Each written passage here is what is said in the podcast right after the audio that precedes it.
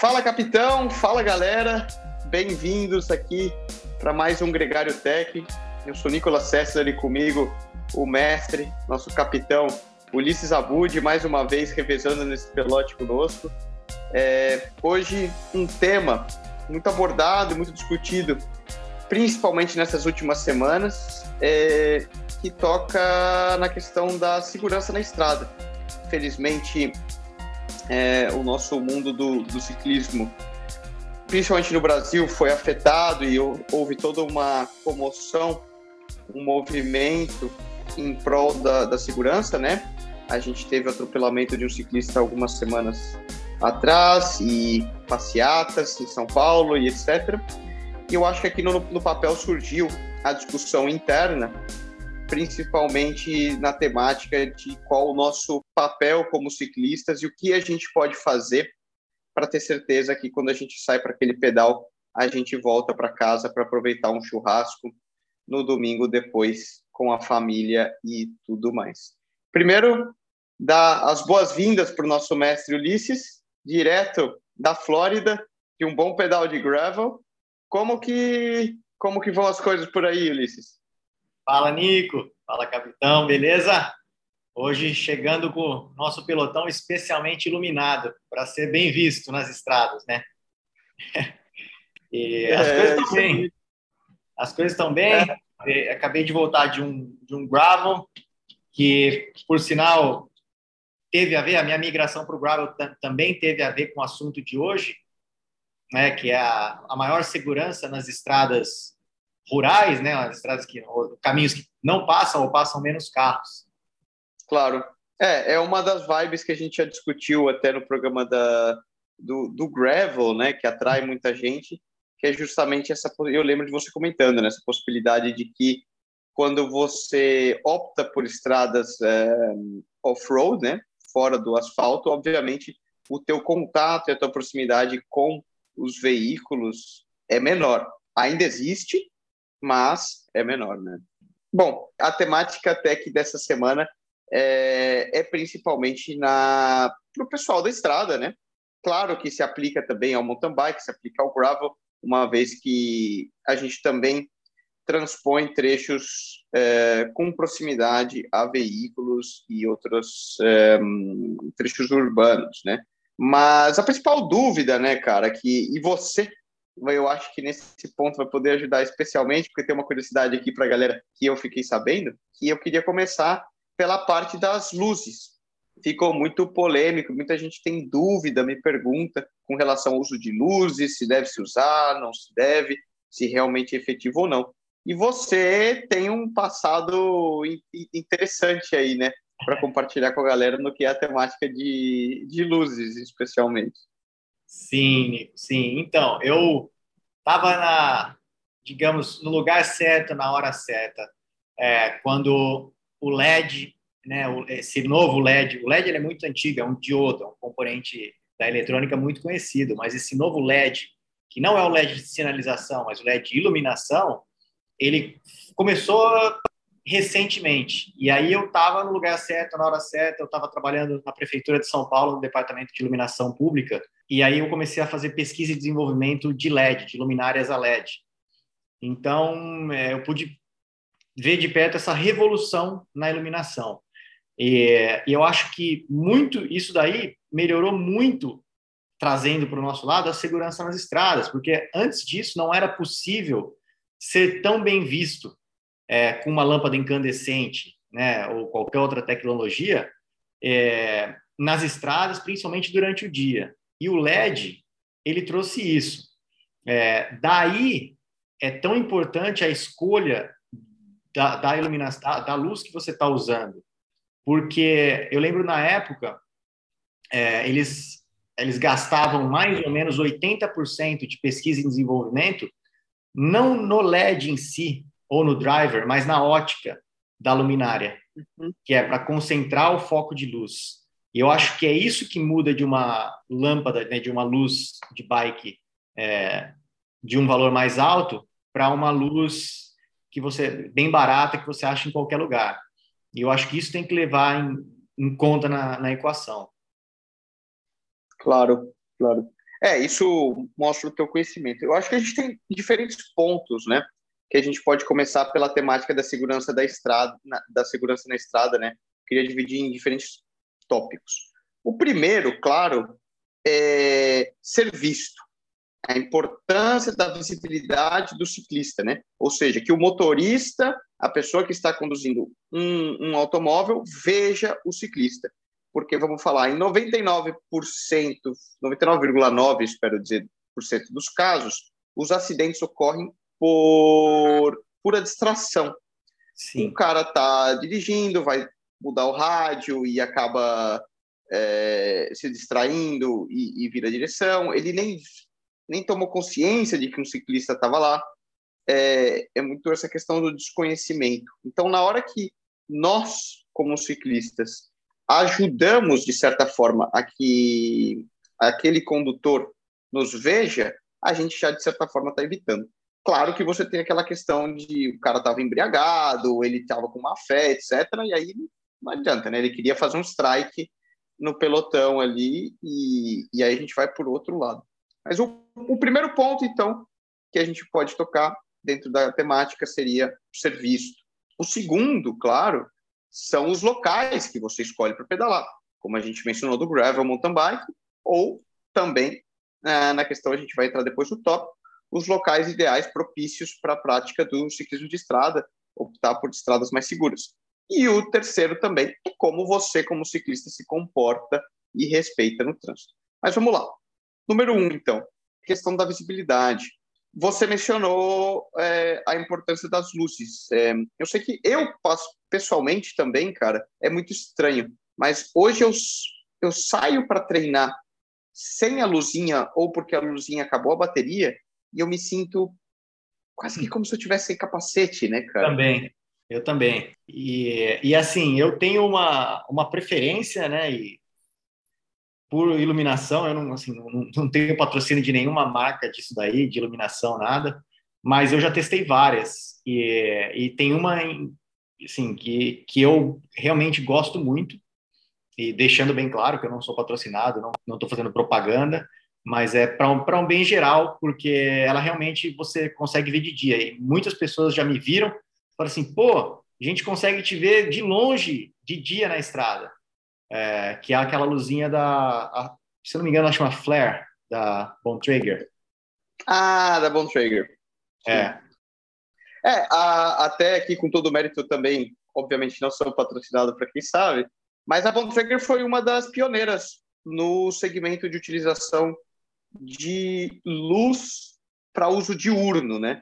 Eles foram, pelo menos, no meu conhecimento, os primeiros que entraram com uma divulgação e um marketing direcionado a, a, a Flare antiga, né, que era para uso justamente diurno. Logo, uhum. você tem diversas luzes de muita qualidade. Uhum. Eu já testei Sim. uma, acho que da Design, que era muito boa também. Blackburn. Da, atualmente eu uso uma da Sigma. Blackburn. Eu uso hoje uma da Sigma, que funciona muito bem. Ela tem um sisteminha uhum. também. Quando freia, ela acende.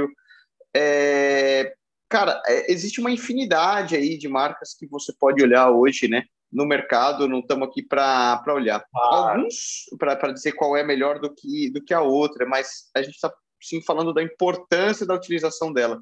E, Exato. Agora, eu acho que tem alguns pontos que é muito importante ressaltar para quem busca é, comprar essa luz. Tá, não é, não é só uma questão preço, porém existe uma diferenciação do que é uma luz de uso noturno para uma luz de uso diurno, né? Exato. Até a coloração, é, até a coloração, Nico.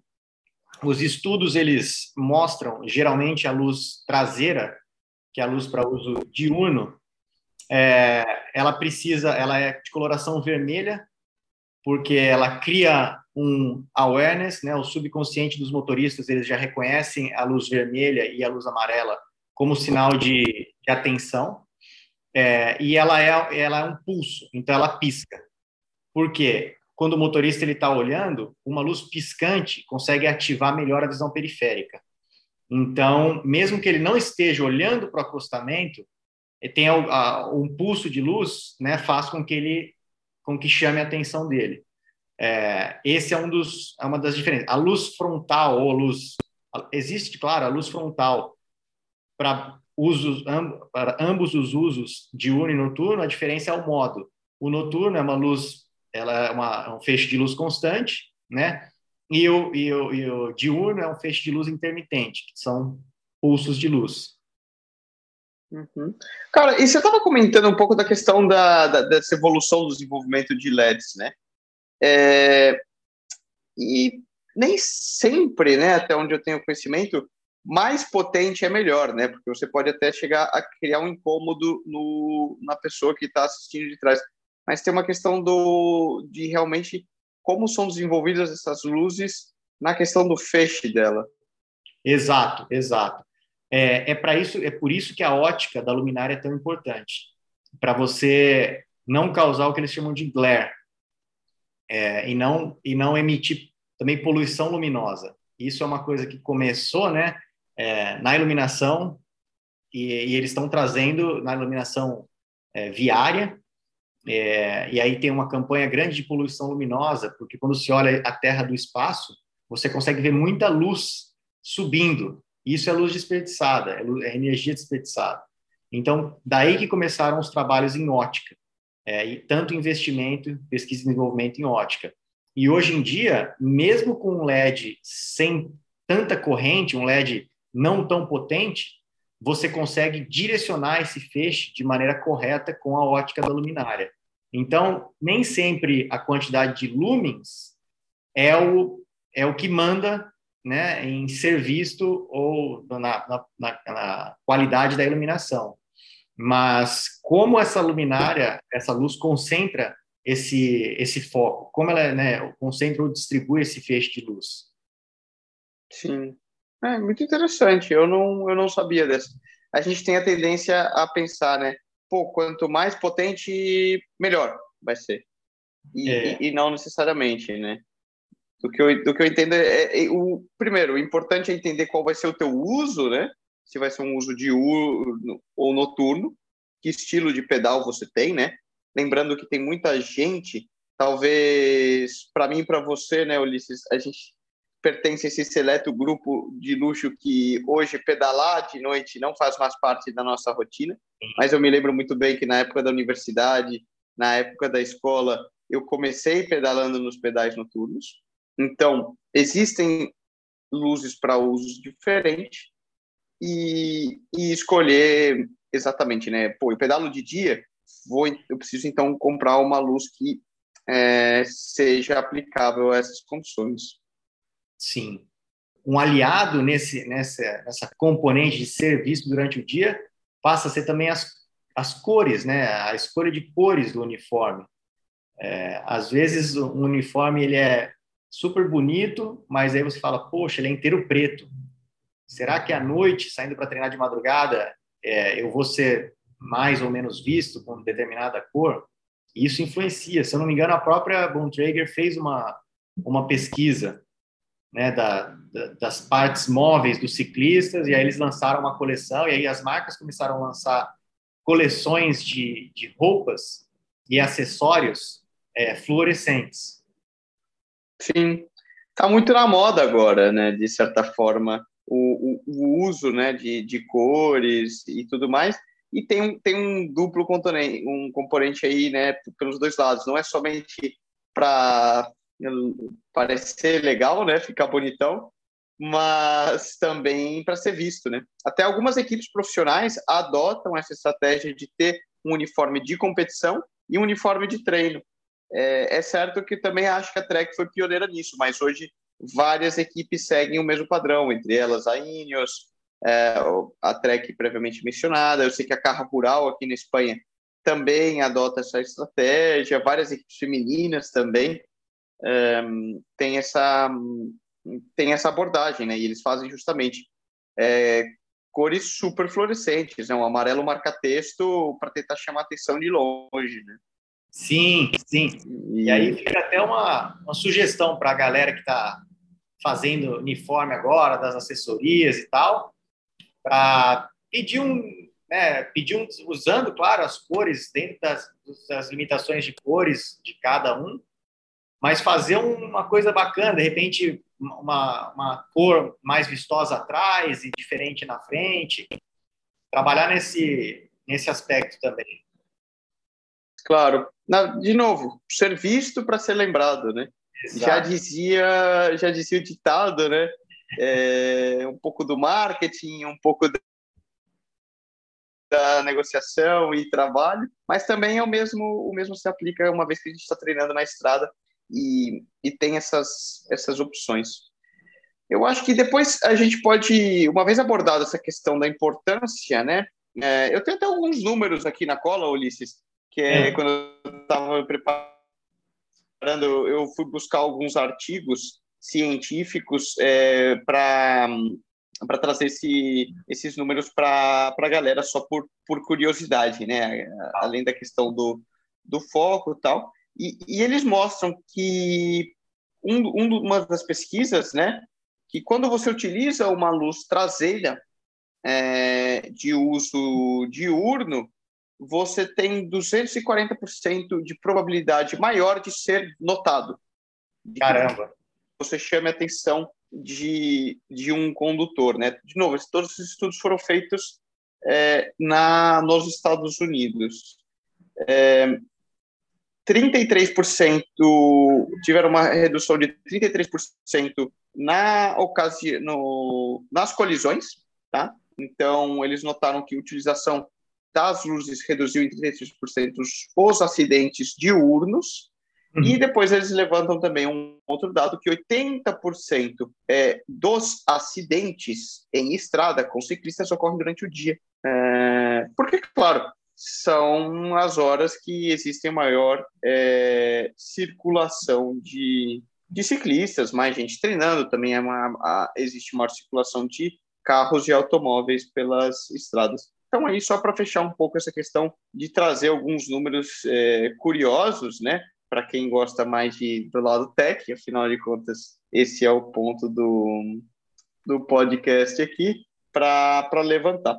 Eu acho que o outro ponto que vai também, que é muito importante ser lembrado, é, e aí cabe uma menção no Brasil, é, a iniciativa da CCR, que é a escolha das suas rotas de treinamento, né?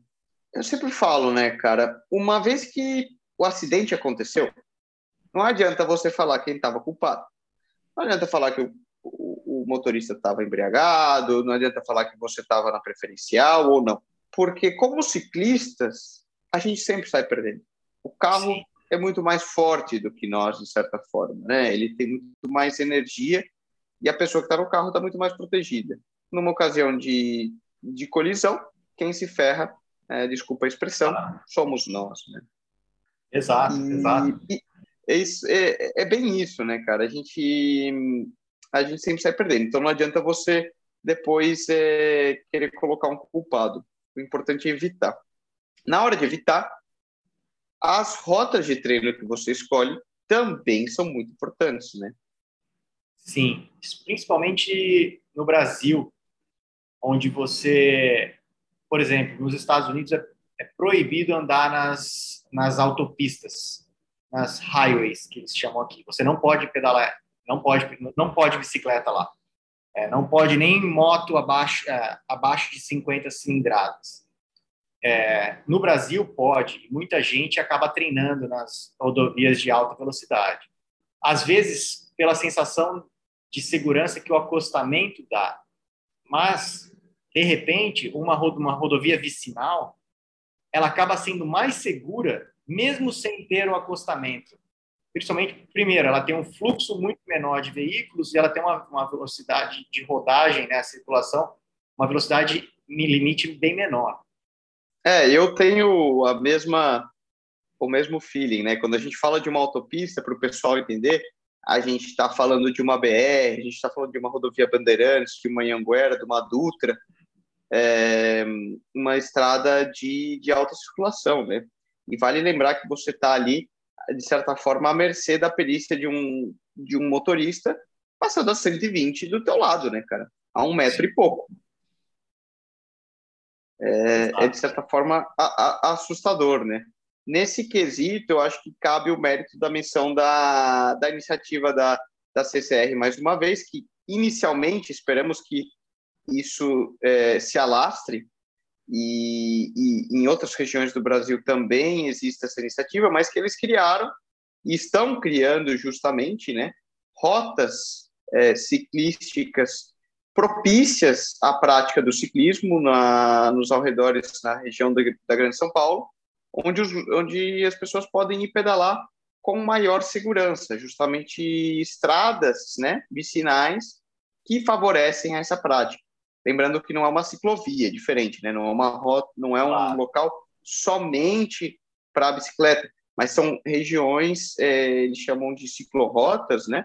Onde você pode ir pedalar e espera-se que você tenha maior segurança, uma vez que o fluxo de carros é menor, existe toda uma sinalização de que ali existem ciclistas pedalando em treinamento, e você deve encontrar condições é, mais propícias, né, do que você justamente indo para para autopista, para autoestradas e coisas do tipo.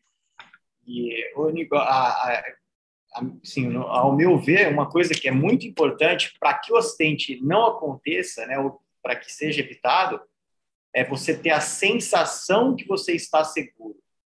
É, isso influencia muito na nossa nossa cabeça. Porque é a mesma coisa assim, quando você, você cai de bicicleta, se rala, e aí você começa a pensar, vai, vai pedalar, fala, não posso cair, não posso cair, não posso cair. O que acontece? Cai. Aquilo fica na cabeça, né? Você fica tão focado nisso que você deixa de focar no, no essencial, que é olhar para frente, pedalar. É, você acaba caindo de novo. Então, se você está tá numa rodovia onde você não está se sentindo seguro, a chance de acontecer algo é maior. Então, daí que é muito boa essa iniciativa é, da CCR e realmente espero que isso se alastre muito né, ao redor do mundo, é, porque você adiciona aí essa, essa variável de ó, sensação de segurança. E aí é mais um, um golinho né, na direção de encher o copo de segurança. É, eu nunca tinha pensado nesse aspecto. Até uma pergunta, por aí, no, nos Estados Unidos, na Flórida, como que são a... Como que você faz a escolha das suas rotas de treino? Isso é, putz, é uma boa pergunta. Aqui a gente, especialmente aqui em Miami, a gente não tem muita opção. Então, a Miami né, é um, é um pedacinho ali da, de uma península, vamos dizer, que é a Flórida, e a Flórida foi construída em cima de pântano. Então, a gente tem o norte, indo, vai para norte, vai para sul. Se for para le, leste, é o mar, e para oeste são os Everglades, que é onde a gente faz o gravel, que abre uma infinidade de possibilidades. Mas, geralmente, a gente vai ou para o norte ou para o sul, e dia de semana, a maior circulação de bicicletas aqui fica em Key Biscayne. Key Biscayne é uma ilha é, que você é muito próximo do centro empresarial, e, e ela tem uma ciclovia junto com as pistas de rolagem. Então, é uma ciclovia relativamente larga e, pela segurança, é, pela praticidade, todo mundo quase opta por ir para lá. Entendi. Cara, e aí conecta um pouco com o terceiro ponto. Como que é a questão de respeito do ciclista para com as leis de trânsito e, e outros é, condutores? Excelente ponto. É, vou, não vou ser, ser, hipócrita aqui, né? E quando eu estava no Brasil, é, gente, eu chegava no semáforo vermelho, olhava, não estava indo carro, avanço o semáforo vermelho com a bicicleta, né? E vai. Aqui se, e no Brasil, isso daí, assim, virou uma prática comum, embora não correta. Normal, né? Ciclista sim. não obedece à lei de trânsito. Sim, faz o que quiser. Que nem a polícia. Se você tá, tem uma viatura policial do seu lado e você faz isso, no Brasil não acontece nada. O policial. É... Mas aqui não. Aqui, se você avança o semáforo vermelho e um policial vê, você recebe um ticket, você recebe uma multa. Tanto que as pessoas perguntam: ah, mas Miami é 100% plano, é muito é fácil pedalar aqui. Não. Para fazer 30 km por hora de média aqui, é difícil. Você tem que rodar o dia inteiro a 40 para dar. De tanto que você para. né? Para no semáforo, acelera. Para no semáforo, acelera. Então, há um respeito bem maior aqui. Claro, ainda não é o ideal. Você vê muita gente, é, muito ciclista passando e andando no meio da, da rua. Né? A gente tem que saber o nosso lugar, que é aquilo que você mencionou, é respeitar para ser respeitado. É, é, isso é uma coisa que a, a, aqui é algo que eu interiorizei muito quando eu saí também do Brasil e, e vim morar na Europa, cara. Eu, eu lembro dos pedais noturnos do Brasil, né? Que doideira que era aquilo, cara. É, a gente saía pela cidade de noite, semáforo vermelho, cruzando no corredor e pipi, papo, para tudo quanto é lado. Tenho certeza que quem tá, você que está envolvido, é, muito provavelmente vai ter alguém que vai se identificar com essa situação, é, com essa doideira, e a gente nem pensa, né, cara? É interessado o que você falou, né? É, bike, bike não para no semáforo semáforo, meu, cruza pela contramão se precisar, não tem, não tem erro, né, cara? Salta na sarjeta, o que for, tá valendo com a bike e não tem lei. Mas tem, cara, tem. Porque muitas vezes eu vejo situações de que nós mesmos, e, e coloco aí meia culpa na, na questão, e eu só fui tomar consciência disso uma vez que eu saí do Brasil e comecei a ver esse respeito aqui na Europa, a gente se coloca em situações extremo risco, né? Sim. Na hora de, das atitudes que a gente toma no, no, no trânsito em cima da bicicleta. Sim, e eu acho que um desrespeito muito comum por parte dos ciclistas é em relação ao pedestre. Porque nessa escala, é, eu diria que só tem um que tem prioridade sobre a bicicleta, que é o pedestre, né? É sempre o mais frágil tem a prioridade. E eu vejo muito assim, o pedestre começando a atravessar a faixa, o ciclista vê que vai dar e acelera. Mas ele não pensa que isso, claro, às vezes vai dar o espaço, mas ele isso assim pode causar, às vezes é um, é um senhor, uma senhora e, e, eles assustam com a bicicleta passando naquela velocidade, eles não estão preparados. Então não custa, dá uma brecadinha, espera ali, vai perder 10 segundos e depois vai. Uma coisa que é, é, que resume muito bem, é, pelo menos a mentalidade que eu acredito que é importante deixar aqui na mensagem desse programa, né? Uma vez, uh, mais uma vez a nota de pesar, um acidente e tudo e, e N acidentes que acontecem, né? Mas simplesmente todos os dias, mas não são cobertos na mídia. Mas que a gente tem um papel importante também, né? Como ciclistas e como membros da sociedade. E até pensando de uma forma egoísta, a maneira que eu enxergo é o seguinte: eu não quero cair. Porque, de novo, se eu cair ou me envolver no acidente, não me importa quem tiver certo ou errado. Quem vai estar na cama de hospital sou eu. E vai doer na minha perna. Claro. É, no meu corpo. Então, eu tenho que pensar e antever tudo o que pode acontecer que possa me, me derrubar. E uhum. possa fazer com que eu caia. Isso envolve o respeito. Pô, se eu estou dirigindo e passa o famoso motoboy voando na tua esquerda, você não toma um susto. Se eu estou dirigindo, passa um ciclista por onde ele não tinha que ver e, e, e não claro. no ponto cego é, do, do espelhinho, você não toma um susto? Pô, você fala. Às vezes você vê aquele ciclista à noite sem luz, né? É, ou um ciclista, não, um cara de bicicleta, né? Sem luz, mal iluminado, fala, meu, que cara louco. Pensa se fosse você ali. Claro. O que faria. Isso Na hora que causa... eu vou cruzar uma faixa de pedestre. Sim. E aí isso é aquilo, aquilo é, realimenta o, o... Aqui nos Estados Unidos tem um termo muito bom que chama road rage, que seria o, o, o ódio né, da, da, dos motoristas. Então, você acaba alimentando. Então, o motorista já está lá, claro, não defendendo o motorista, que ele está errado se ele está nessa situação, mas é como você disse, vai sobrar para a gente, para o mais frágil. É, ele já está com raiva, já está no trânsito, é, calor, buzina, e aí passa o ciclista. Em quem que ele vai descontar a raiva dele? Provavelmente no ciclista, né?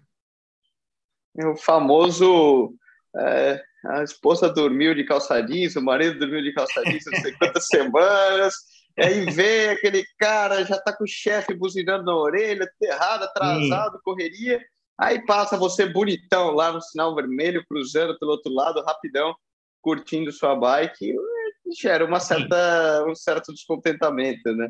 E o que eu já ouvi muito é, pô, tô, tô trabalhando e esse cara aí tá pedalando, né? Muitos, né, de nós, você agora, é, você também está trabalhando. É, é. Então, e, e, eles não, eles vêm como às vezes causa né, raiva no motorista, isso daí. É, é sim, é, são diversas situações, né? E de novo, o nosso papel como ciclista também é respeitar para ser respeitado. É Exato. É uma ótima, uma ótima palavra. Então é, é isso, né, gente? Eu acho que um programa um pouco, de certa forma, não, nunca é legal ter que fazer, né? É, dado o acidente, mas eu acho que é sempre um wake-up call, uma, um despertar, uma atenção para todos nós e que de vez em quando a gente precisa ter, ter essa lembrança, né? Então vamos lá, na hora de, de escolher seu equipamento, é, não economize é, numa, numa luzinha, não economize, busque, faça a tua pesquisa, considere uma que, pra, que se aplica ao, ao teu uso, seja de dia, seja de noite, tanto uma luz dianteira como uma luz traseira. Na hora que você for escolher a tua roupa, é, considere isso também, principalmente se você treina sozinho.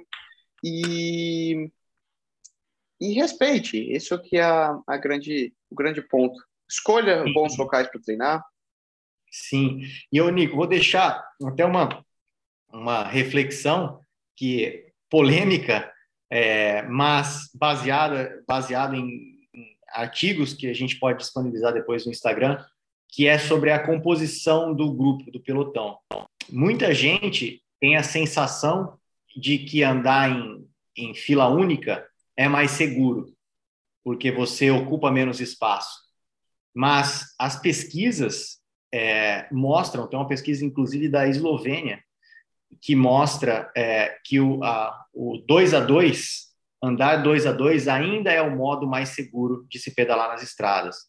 É, primeiro, você tem um grupo maior, então você passa a ser mais visto. É, outro fator importante, você diminui a distância que o carro precisa para ultrapassar. Então, imagina um pelotão aí de 20 ciclistas, é, um atrás do outro, você tem mais de, sei lá, 40 metros, né? Uhum. Tamanho de mais, mais que um ônibus para o carro ultrapassar. E quando você põe dois a dois, você diminui pela metade essa distância. E a outra coisa é o fato de ocupar uma faixa. É, porque geralmente as pessoas elas, principalmente a gente está sozinho, né? A gente tende a se é, esmagar no cantinho da faixa para que o carro possa passar. E quanto mais a gente faz isso, mais o carro parece que né, alguns motoristas espremem a gente.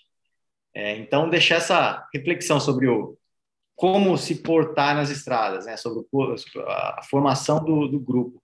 Muito obrigado. Eu acho que isso mais ou menos vai pondo um, um ponto final no nosso Gregário Tech dessa semana. De novo, agradecer, como sempre, é, aos ensinamentos do nosso capitão Ulisses Abud. Espero que, que seja é, útil para você que está nos escutando esse programa.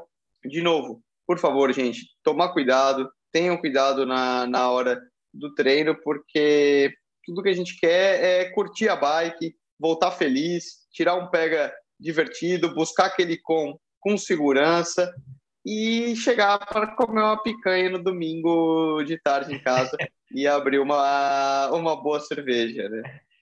Legal, legal. Obrigado você, Nico. Obrigado você aí e todo o gregário por sempre abordar assuntos tão relevantes. Valeu mesmo. Isso aí, vamos que vamos.